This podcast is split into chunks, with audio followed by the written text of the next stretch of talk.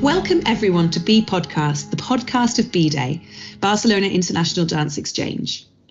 We're now starting our 31st episode, and today we interview Giada Matteini, performer, educator, choreographer, curator, producer, and activist in New York City since 1998. With Italian parents and an American son, Giada has dedicated the past 15 years of her life to bridge the geographical distances of the two continents she inhabits. Today, Giada is the artistic director of WADE, Wandering Avian Dance Experience, the larger We performance series, the Agropoli Danza Festival, and the Second Avenue Dance Company. She is a dance professor at NYU Tisch School of the Arts in NYC and has travelled as a guest artist to Germany, Sweden, Austria, China, the Philippines, Mexico, and across the US and Italy. Today, Giada performs with Jennifer Chin Dance, Molissa Fenley and Company, and teaches company class for the Limon Dance Company. As a company director, she has produced and or facilitated over 60 residencies with international artists. Too many to name in this humble introduction. Giada is a founder and director of the aforementioned WADE, a multifaceted arts organisation that approaches important social justice themes, such as violence against women and girls through dance and the performing arts. In keeping with WADE's commitment to elevate women's voices, Giada has entered an intensive 18 week training to become a parent leader with RISE, an organisation founded and run by parents who have been directly affected by the child welfare system in New York City, which, with its policing, threatening, removal, and control, disproportionately affects women of colour and those living in poverty. Giada is also training to become a certified instructor with Moving for Life, a program that promotes and teaches mindful movement to older adults and as a means towards cancer recovery and prevention to all ages.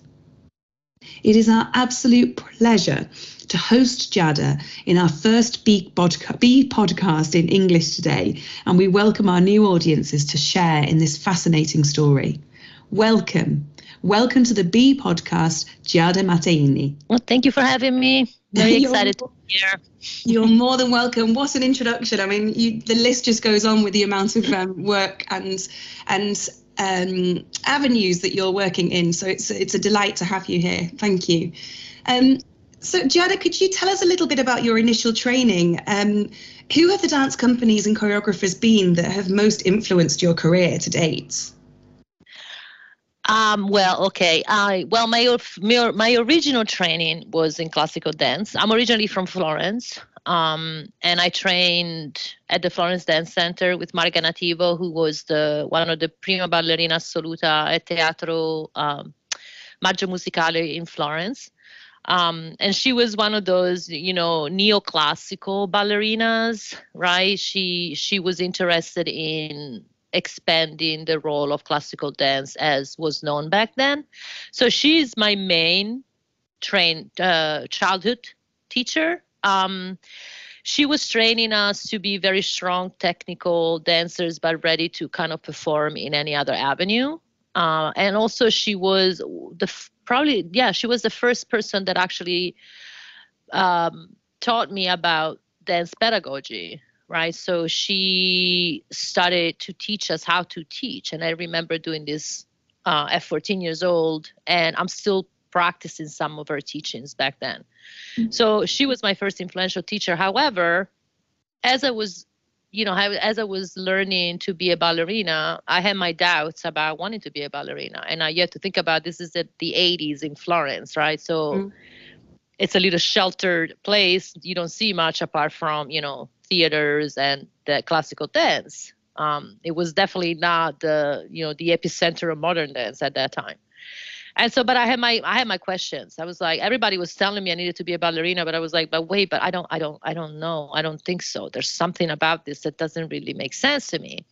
And when I was a young teenager, I met a couple of amazing artists who really changed my life. One was Larrio Ekson, who is based is based in Paris, but is originally from Harlem and he danced with Carolyn Carlson, and he's this incredibly uh, tall, handsome um, American Indian and American man who would just, you know, he had this way of dancing that was very embodied.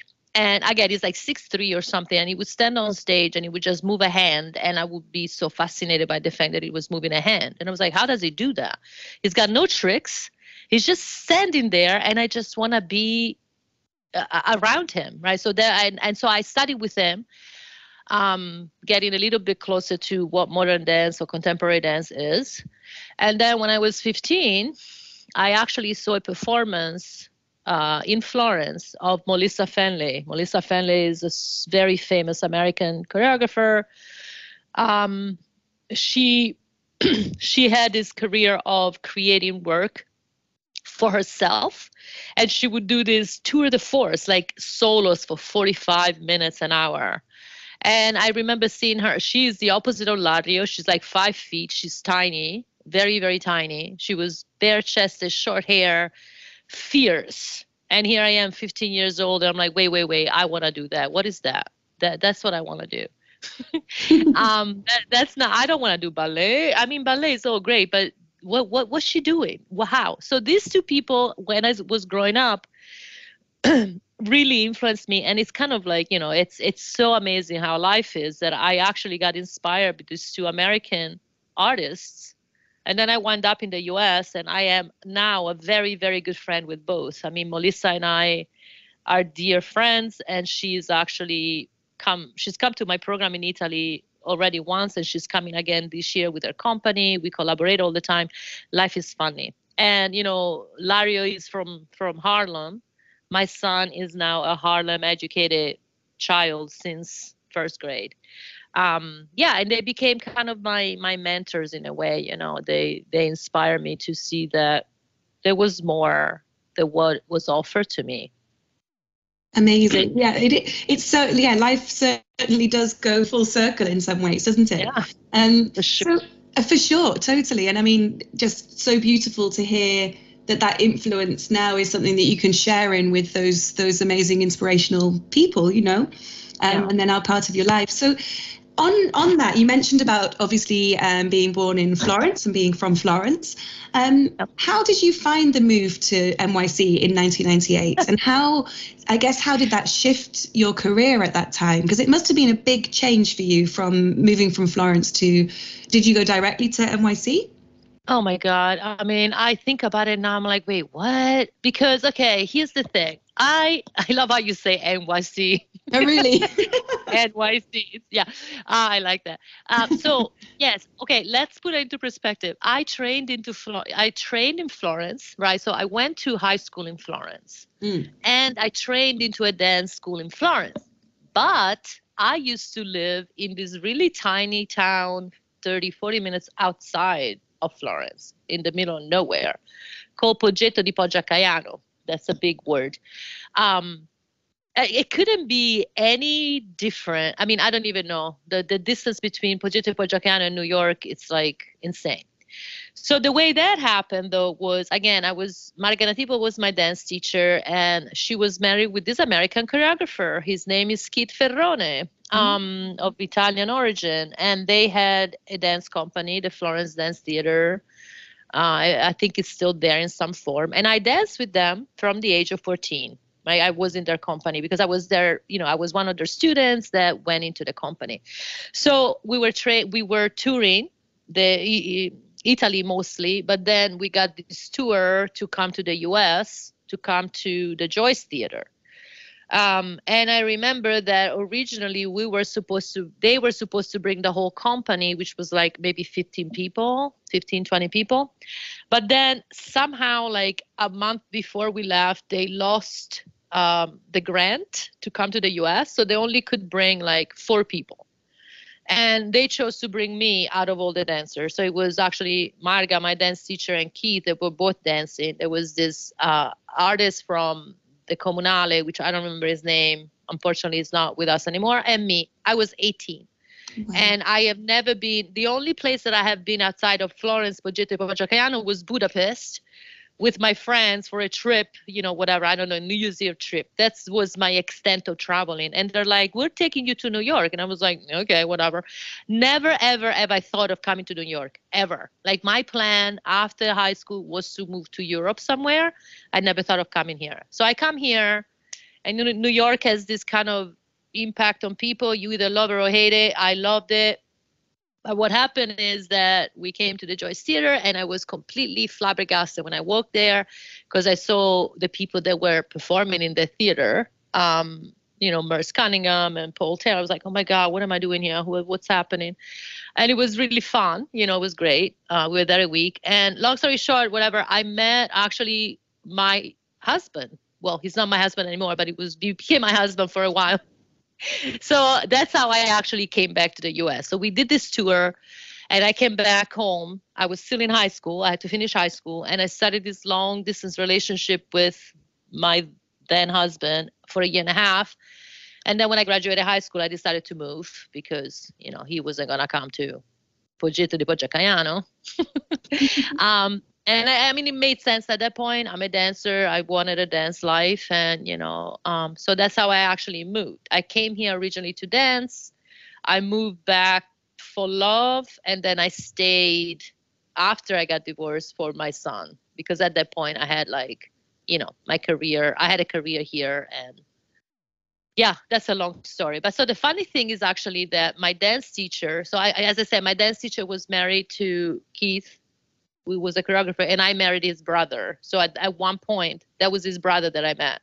At one point, we were all like one big freaking family. It was really oh. weird because she was she was my dance teacher, and I don't know. I mean, I don't know if a lot of people know that Italian has two ways of speaking and i think spanish is like that too. Like we have a formal way and an informal way. I don't think that english has that but i've always spoken to my teacher in an informal way right? I w- i'm sorry in a formal way. I would never talk to her like she's my friend. Mm. um, and then all of a sudden she's my sister-in-law and we're like hanging out at christmas and she's like you gotta talk to me like i'm your friend. I'm like um, i can't do that. I still can't do that.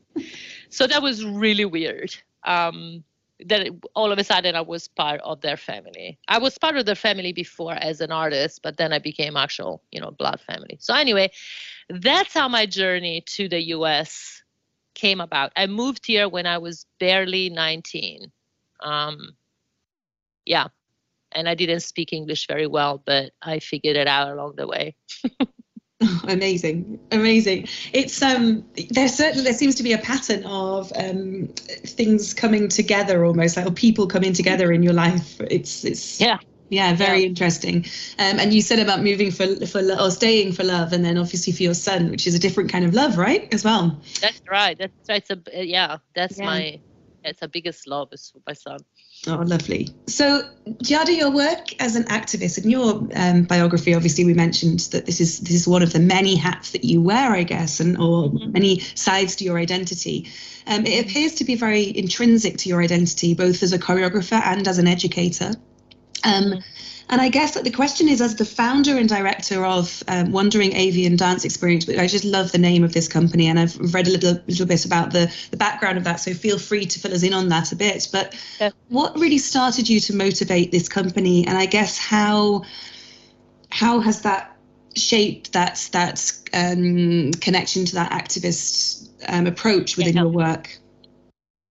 So Wandering Avian Dance Experience is a company that I've had in my heart forever but I didn't have the the tools or the experience to make it happen. It's always been in my heart. That was the company I wanted since young age. Um, well, I guess I have to go back a little bit.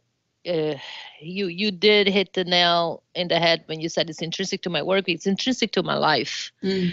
I am a survivor of violence, um, and that's when dance really came to be this uh, special place for me to be to heal right? I use dance to heal through my experiences with violence. And i choreographed work that was talking about my experience with violence right? And i you know did um, mm, benefits for those who were dealing with violence. So there was always like almost like in a third person in my in my young age. You know, I was like I wasn't ready to really say, "Hey, I'm a survivor." I wasn't ready, and I had too many other things going on. So I would do that though already. Um, Wandering Avian Dance Experience was actually born during the pandemic. Um, I had a previous company, and that was called Toscana Dance Hub, and that was mainly what what I say in my bio about you know having American uh, Italian parents and an American son and trying to bridge that. That company was that. Mm. Here I am. I'm a young 19 year old 19 year old Italian woman moving to the US. Like you said, my life completely changed. My my mindset completely changed.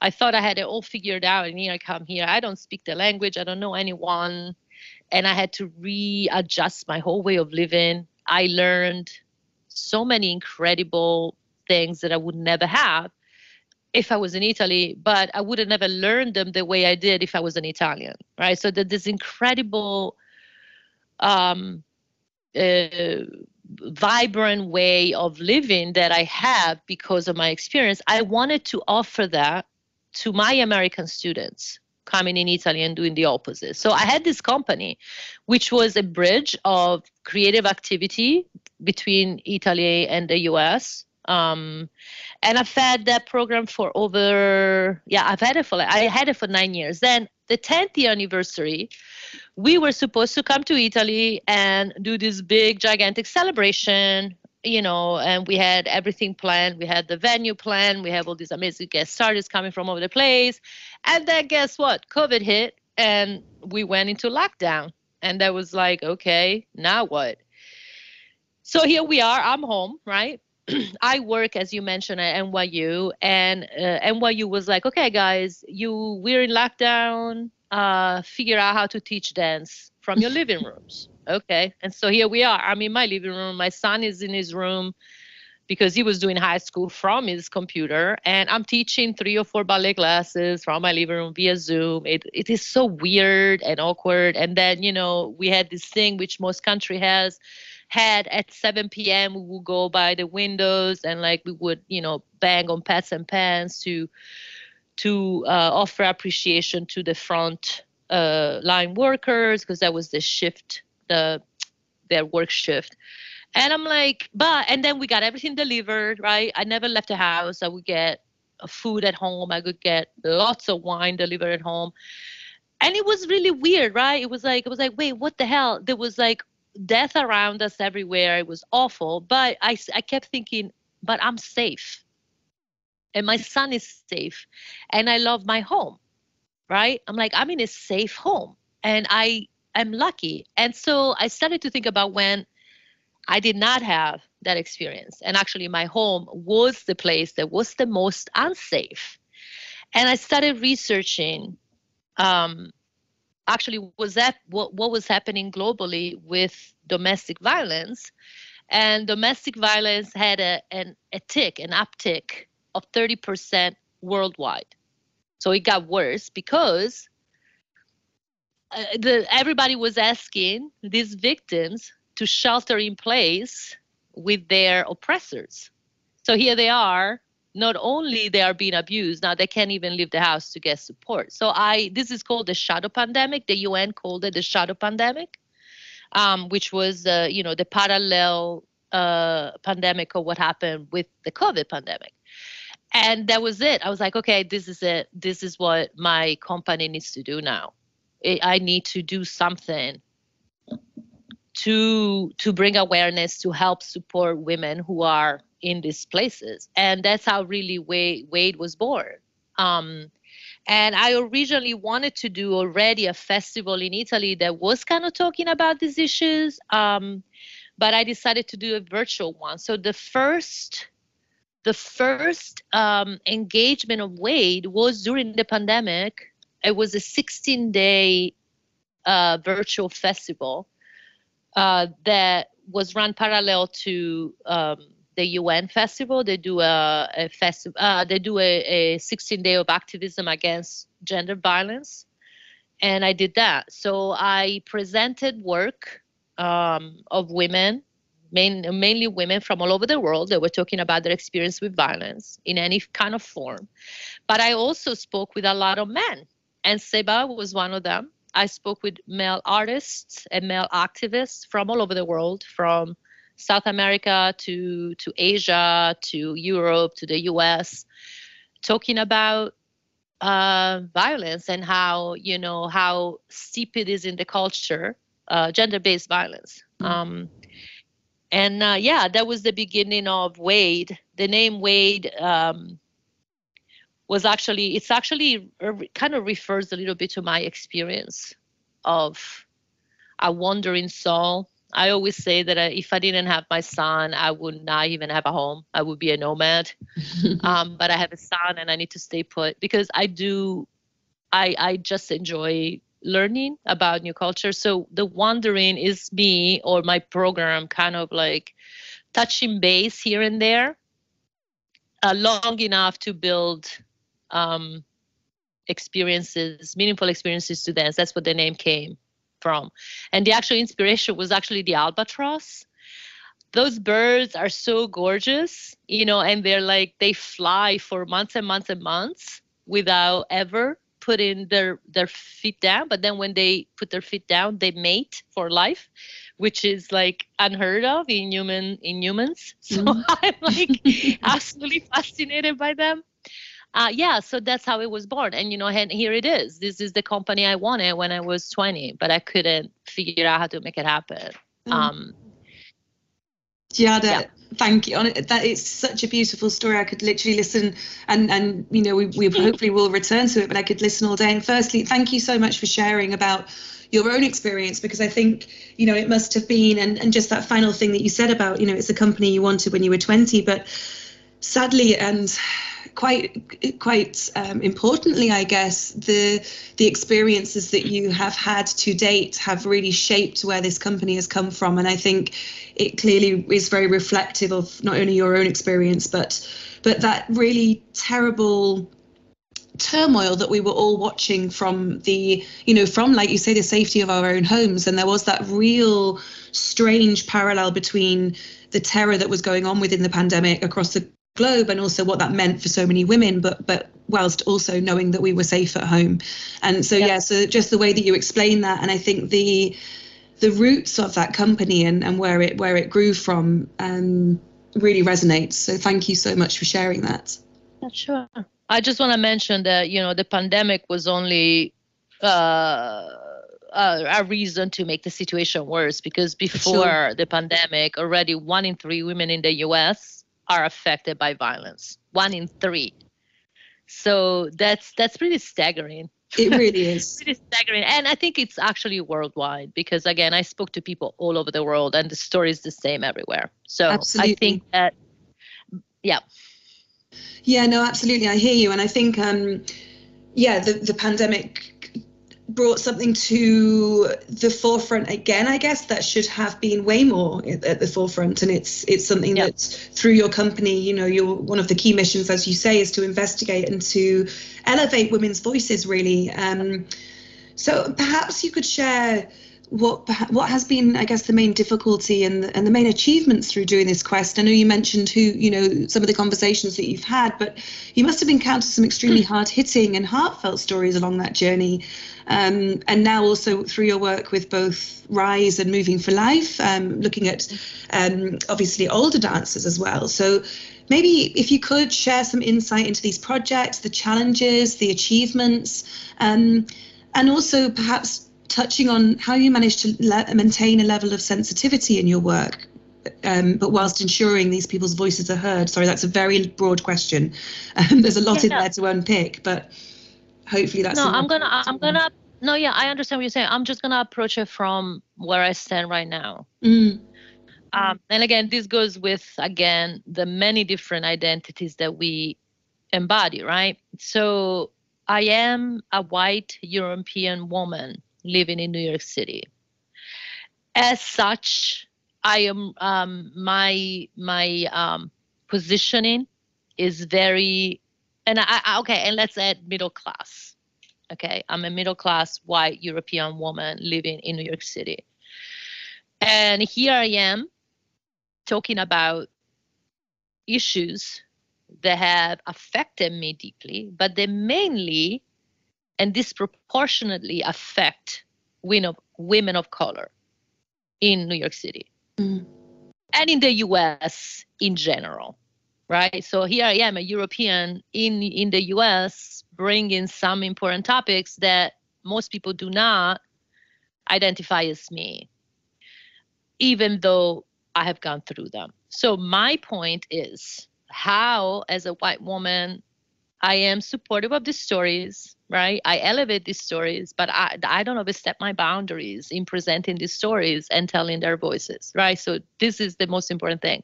So the one thing that I'm definitely doing is I am educating myself in what it means or what the stories are that I'm trying to elevate. And this program with Rise does that because it is a is a program run by women of color and talking about the story of women of color in the system. Um, and everything that I do, I try to what, what do you say? Like not only talk the talk but walk the walk. Mm. so if i'm going to elevate these voices i'm going to learn about the history of the us where the oppression comes from. This whole country is built on oppression right? We they they came here from Europe and you know um, took over the country and then brought slaves from Africa, right? It's built on oppression, and the systems of oppression are so ingrained in everything that that happens here. I need to be aware of these. I can't pretend that I don't know about them. Um, and so I educate myself, and I give I give space for women to speak their truth without being judgmental. Um, but I do, I also very simply, you know, give work to women. I give work to women of color. I hire choreographers of color. I hire teachers of color. I, I support businesses that are run by women of color. Um, and then I try just to be a platform. That's what I try to be. Um, uh, give uh, to elevate their voices. Um, that's I, is I'm answering your question. I'm not sure. I can't. Yeah, remember. no, abs- absolutely. Okay, totally. And I think it's it's beautiful and it's so important as well that we, you know, that that that issues around different people's stories and women, um, like you say, who are there is dis, it's disproportionate in in their the level of experience in in this treatment really that um, that we all share these stories and that we can understand but only from obviously our own perspectives and like you say that level of education that is threaded throughout that about your learning constantly in the work that you're doing in the the paths that you're following and also in the the alongside the people that you're working with. I think it's it's so important the work that you're doing um, in order to to learn and to educate and to reframe um, or reconsider the history as well that we that we have been brought up um, with, I guess, and the way. Yeah, no, yeah. Sorry, if I I just want to add that you know um, we have to really put things into perspective when you take a when when you have a platform and i have for example i i, I offer trainings to my team we do bi-monthly training on um, oppression and how to create you know a work that that is meaningful and that has a social justice basis. And i train we train we listen. We we bring the platform for to us to understand where our place is so we don't pretend to know everything. And actually this is the other very important thing about way that i really wanted that i want to emphasize is that i'm not pretending that my company can possibly solve the problem of gender based violence no. in the world. However, I am just a little tiny speck of help, and I invite people to join us from everywhere. And I am building a network of people who are just as dedicated and you know we are fine not knowing all the question the answers we are fine not knowing where we're going exactly as long as we talk about it and the one thing i want to mention actually with this festival that i was so inc- incredibly excited about it is having conversation with men who sure. actually are doing amazing work to support the fight against gender based violence. There are so many incredible organizations run by men everywhere in the world. And they spend their life talking about these issues, solving, creating um, school curricula. They, they, I was so uplifted by it. Because I, I'm a little bit, you know, if you think about it, you know, most, well, violence is violence and violence has, uh, happens against men as well but i think it's more predominant that the men are the one doing the violence against women and against trans people and against queer people. Um, and when you realize that there is so much work being done it's kind of uplifting. Even though it's like never enough I never thought there would be actually these incredible organizations like you know all over the world. Um, that's what I discovered during the pandemic. Here's another amazing thing that happened during the pandemic. I actually, you know, and then I spoke to this incredible activist um, in, Ca- in Canada. His name is Humberto, and he runs um, White Ribbon. And he put me in contact with this incredible uh, male activist in India, who put me in contact with this incredible activist in Colombia. And it was like, whoa, okay, amazing. there is so much incredible work out there and you know that's the only positive thing that came out of that but then i had this conversation because i'm italian and of course you know i actually was talking about with sebas about this how you know mediterranean countries are possibly the worst in in their relationship with women italy is pretty uh, pretty awful in their level of violence against women and genocide. I was uh, uh, against women. I was talking with this doctor, Italian doctor who works um, uh, on these issues, and he was telling me that what is important to understand is when you approach violent gender violence, you can approach it as an isolated concept. Mm-hmm. You have to isolate it as a cultural uh, aspect it is so deeply ingrained in everything that we do and and not only about you know how men relate to women but also how women relate to women and men and you know how teachers relate to gender it's, it was so fascinating to understand how complicated it is that if you really look at it it, it, it becomes a little overwhelming right you're like well there's no way how how can how can we solve this? And this is why my company is not saying that at all. My company is saying, I'm an artist and I am going to host these conversations and I'm going to give the space to artists who want to talk about this and I'm going to bring awareness by doing what I do. We do not in any way say we have the solution for this or we are the only ones that are doing this. I just want to make sure that that's clear because that's very important to me. We are just, you know, being a small, very, very, very, very small, tiny group of women and activists and male activists that want to do something about it Absolutely. from the comfort of our homes you know absolutely and i think you know it's it's yeah it's beautiful and i i absolutely appreciate that and i think the more people even even though you say you know the tiny tiny the tiny tiny amount that you're doing but the beauty and the reach of that in those small companies and in those relatively seemingly small ways that the the ripple effect of that is is something that's quite beautiful and i think if the more people and the more companies that are having these conversations and doing work such as the work that you're doing with wade and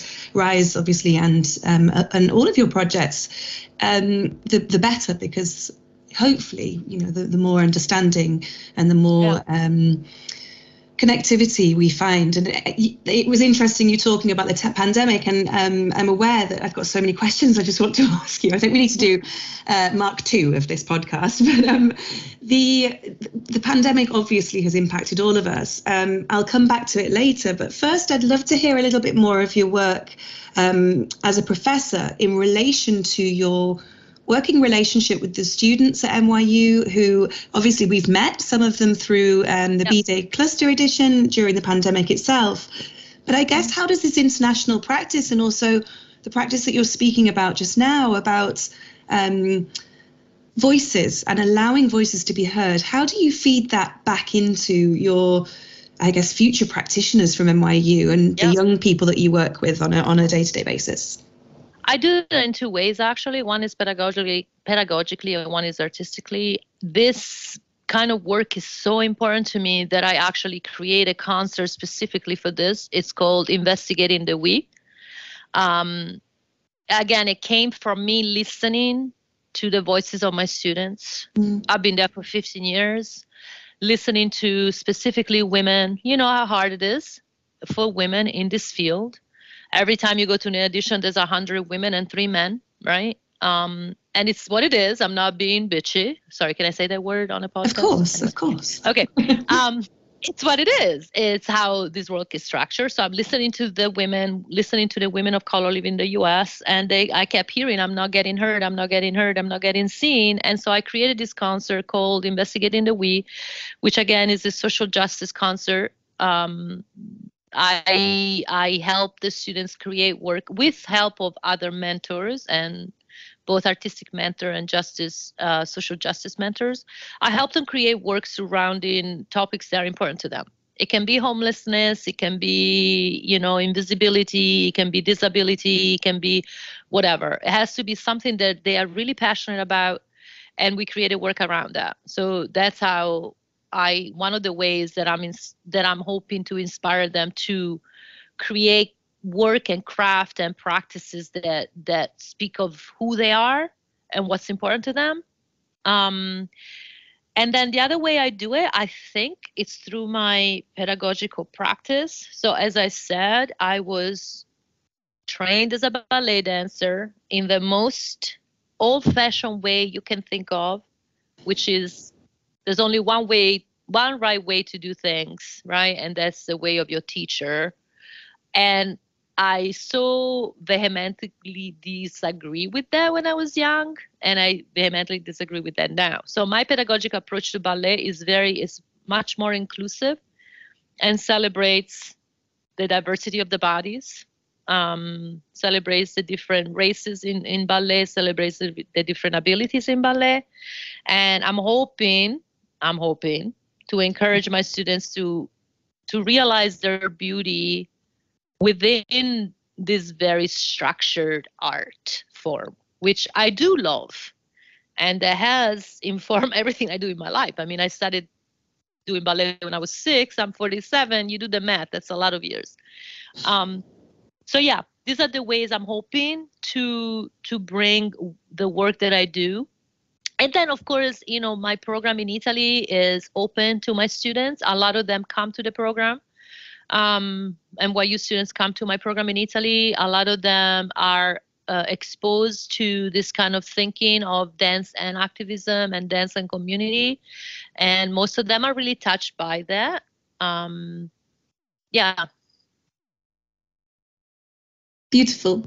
It, it, yeah, and it's lovely because what you're then allowing your students to do again it's about voices being heard it's about their work being seen and i think the very fact that you're allowing the students to deal with topics or issues that are passionate and close to their hearts allows them to explore the beautiful I guess the vehicle that dance can be for that, and the arts in general can be for that. Um, and it's very different schools of thought, like you say, from that um, that's traditional, more more um, slightly restricted approach, I guess, in some ways, um, depending on obviously the work of line, the line of work that we work in. Um, and I can relate to that from a dance perspective, obviously, as well. So there's, yes. Uh, so I also agree. It's it's it's lovely to hear about the inclusive approach that you're that you're taking with your students, and I'm sure that in a way it's mirroring that that first um, for some of the students i imagine it may be the first time they've been to italy perhaps um, maybe that, that mirrors oh, yeah. the, the difference between uh, that you felt when you first arrived in in the US. Um, so yeah, some really totally. beautiful lessons there and patterns, I guess, through history. Yeah. So you're you have spanned continents, obviously, and we spoke about wanting to bring those to to join those dots really between them um, throughout your career and your life. Um, I think you've probably already answered this, but is there anyone else or what's the main lesson that you've learned from these encounters across the globe? You touched on it slightly when we were talking about um, the different men as well that you were talking about across across the globe that are working um, also as voices for for gender and for females and also uh, within the LGBTQ community plus community. And I think yeah I guess who what resonates with you Giada what what what have you learned from these travels and from from people that you've met what's what's left their mark well ah uh, so difficult much. one I mean I know, no so no it's no it's great because you know I'm gonna say that again, as a young woman, I had a vision of what my legacy wanted to be. And I guess I can speak about my son. So I'm a single mother. And before I had this job at NYU, I had about 95, you know, part-time jobs. And I had a small child in tow. And uh, New York is one of the most expensive cities in the world. And I struggled to make ends meet. However, I realized that if I really wanted to raise the child that I wanted to raise, I had to travel with him. And that's what I did. So he has come to every single trip that I've taken. And he still does. He's 18. He still comes with me. He's been to Asia. He's been to Europe. He's been across the US. And I see what kind of person he is because of the travels, right? He's a compassionate, open minded, human being. He sees the world on a very bright, open lens. He doesn't, he's not discriminative of people or judgmental of people. So he's, I guess, in a way, my biggest legacy, right? And that, of course, that has done it uh, to me. It's like it's not about, you know, oh, I'm traveling the world. No, it's about becoming the human being that you need to become and and finding compassion I would say compassion is what I've learned the most. I, I would never forget, you know, I, I'm, I, we were in China and I just saw this little grandmother carrying eggs and taking her child, her grandchild to school and giving them a kiss in the forehead. And then we saw the same thing in Barcelona. And I saw the same thing in in in uh, Puebla in Mexico. It's like we're just human beings. Everybody's doing exactly the same thing. they, they, and everybody just wants the same thing. They want love and they want to be loved. That's as simple as that. Then we complicate everything with religion and with money and with all of that crap. So true. But it's what it is. It's very simple, really. And so I think that this is my biggest um, lesson about compassion. And then as an artist, I also learned that dance is truly universal and that I'm very blessed that I I can speak a, an art form that can travel across every single continent and every single region in the world. The language may be that, you know, the spoken language can be different, but the art form can be truly universal. So true. It's so true. And that's, I guess, the action of you know, mother, grandmother, father, granddad, whoever, kissing a child on the forehead, and you know the movement in that as well. Just the messages. It's so global. It's so um, yeah. yeah it transcends uh, the spoken word in many ways, and it's just this, yeah. this essence of connectivity and touch and sensitivity and yeah like you say compassion so no beautiful image um and long may it continue hopefully. I think yeah. we just need to all remember and simplify it like you say. Can we just have Giada's legacy in in um in the forefront please? Um, but if we could strip it back to that simple you know simple essence of of connectivity it would be a lot simpler wouldn't it? Yep. Amazing. Giada um listen it's been amazing. We are getting closer to time but i have um I think one last question because you work so much with gender and you have shared some really lovely insight into um, the possibilities and the amazing work that's already happening from males within um, within our industry as well, and then beyond that. What do you think your main do you do you think you have challenge you face major challenges as a female working in the arts nowadays and education? And again, this might be a, a massive question, and I'm sure we could do a whole podcast on this alone. But from your experience nowadays working as a female, what are the main things now that need to happen, I guess, from your perspective within arts and education? Um, well, yeah. Yeah. Well, the first thing that needs to happen is that women need to be paid the same amount that men are paid, and that's number one. You know, it's not happening. And uh, okay, I'm gonna tell you this one. I don't know if you know this this this show. It's called Grace and Frankie and Grace and Frankie. It's a very famous American show with Jane Fonda and I can't remember her name. Anyway, there's four main actors. The two women. It's a huge show in the U.S. on Netflix, right? And they are icons. There's two women who are icons and two men who are icons that are the main characters. The women are the the the, the people in the show. It's called Grace and Frankie, right? Well, mm-hmm. guess what? The two supporting male actors are pay, were paid more than them, right? to tell you how it is. And it happens everywhere. It happens everywhere. It happens in universities. It happens in dance companies. So that's the first thing that needs to happen. And there's a lot of fight, you know, globally for that. Mm. But personally, you know, as an immigrant, I do find m- many levels of mm, I'm not going to say discrimination, but I don't know weirdness. You know, men commenting on my exotic accent. I'm a I'm a college professor. Do not comment on my exotic accent. Oh dear. Right? Yeah, but they still do. Or you know, I have other uh, colleagues in in the field. You know, uh, being a little bit I don't know surprised about how well I write Again, where does this come from? Are you saying that because I'm a woman? Are you saying that because I'm an immigrant? Why are you saying that?